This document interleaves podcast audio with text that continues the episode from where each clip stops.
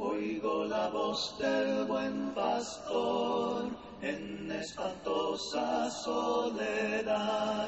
Llama al cordero que en temor para en la densa oscuridad.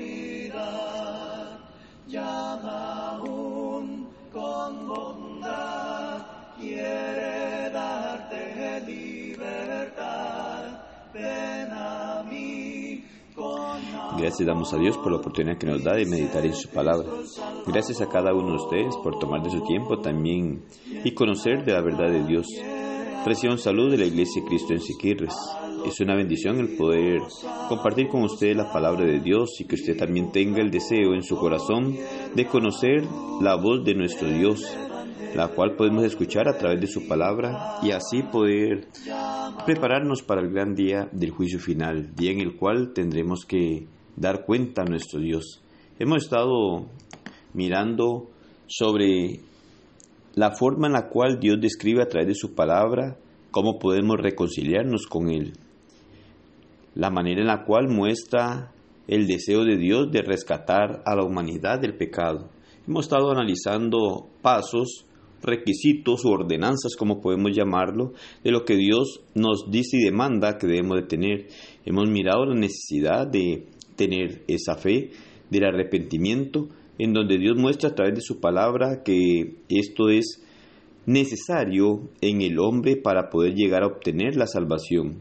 Sin embargo, en estos dos primeros pasos miramos que es necesario para la salvación, pero que no nos dice que a través de esa obediencia en estos dos pasos se recibe el perdón de pecados. Por lo tanto, son importantes, necesarios en la vida de la persona, pero son pasos que vamos dando para llegar al momento en el cual Dios llega a perdonar nuestro pecado el cual hace posible el sacrificio de Cristo en la cruz del Calvario, pero que es necesario en el ser humano obedecer las ordenanzas que Dios establece.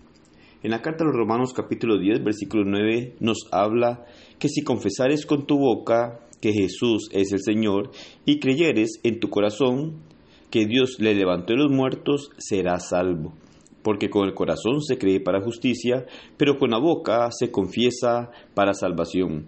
Entonces podemos mirar que la confesión es necesaria también para poder llegar a alcanzar la salvación. Lastimosamente muchas personas hoy creen que únicamente con creer en Dios ya se es salvo y se tiene el perdón de pecados. Pero no es esto lo que Dios nos enseña a través de su palabra y por eso es muy necesario que conozcamos la voluntad de Dios. Para ser salvos tenemos que confesar la fe en Jesús.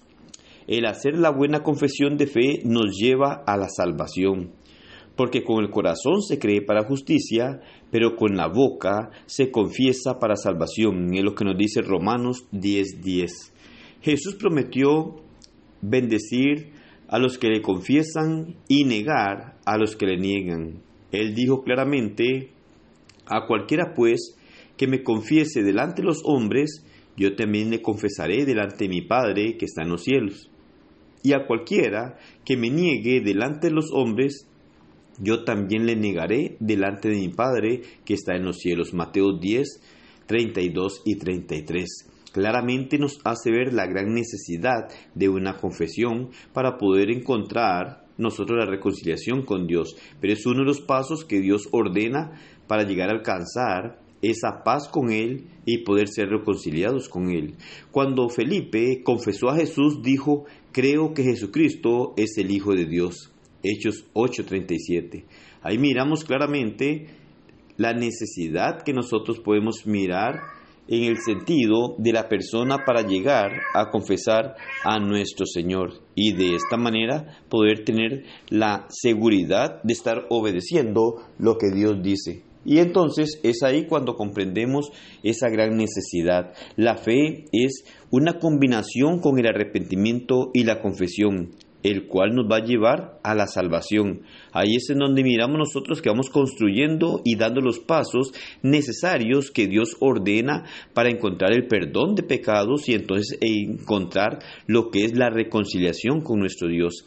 El Evangelio, es decir, la palabra de fe predicada, se presenta al hombre y éste la lleva a cabo en su vida.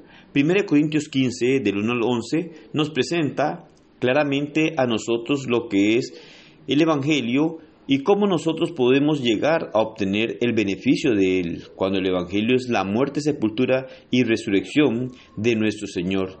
Por la gracia, el hombre llega a obtener el perdón de pecados, esa gracia que hace posible en el hombre el llegar a ser reconciliado con Dios, no sin antes que el hombre obedezca la ordenanza establecida por nuestro Dios para beneficiarlo de esta manera. El hombre pecador, oyendo el Evangelio, según versículo 17 y Hechos 18.8, llega a creer que Cristo es el Hijo de Dios.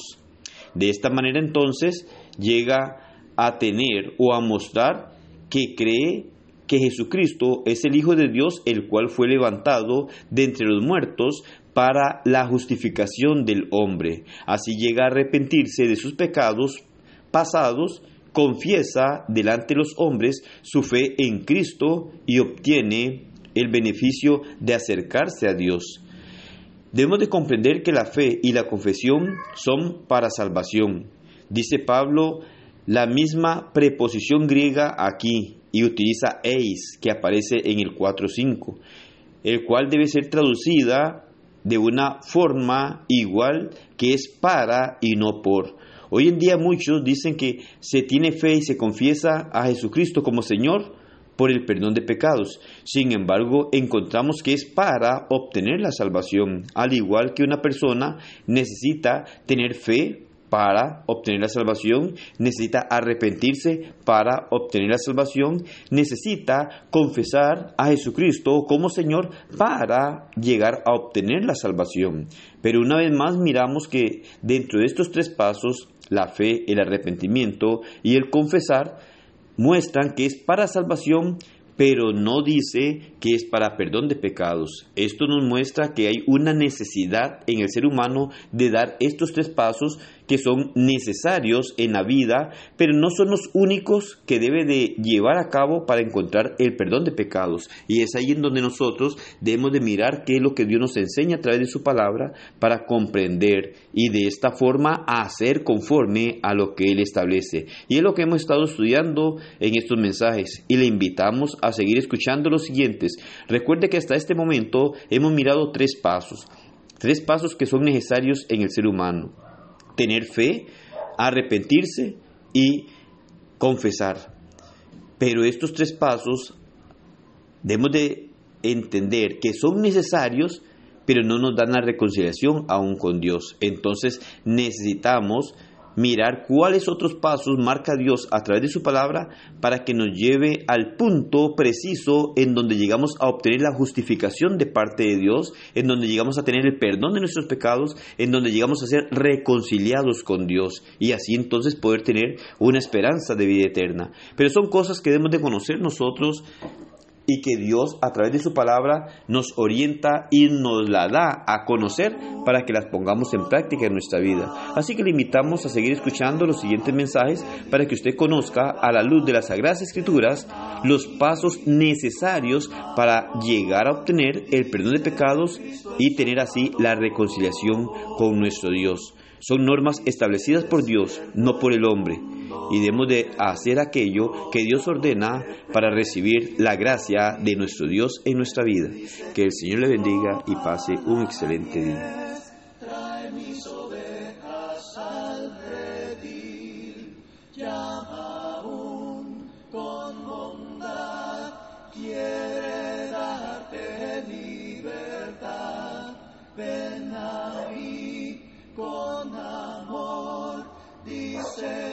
Cristo el Salvador.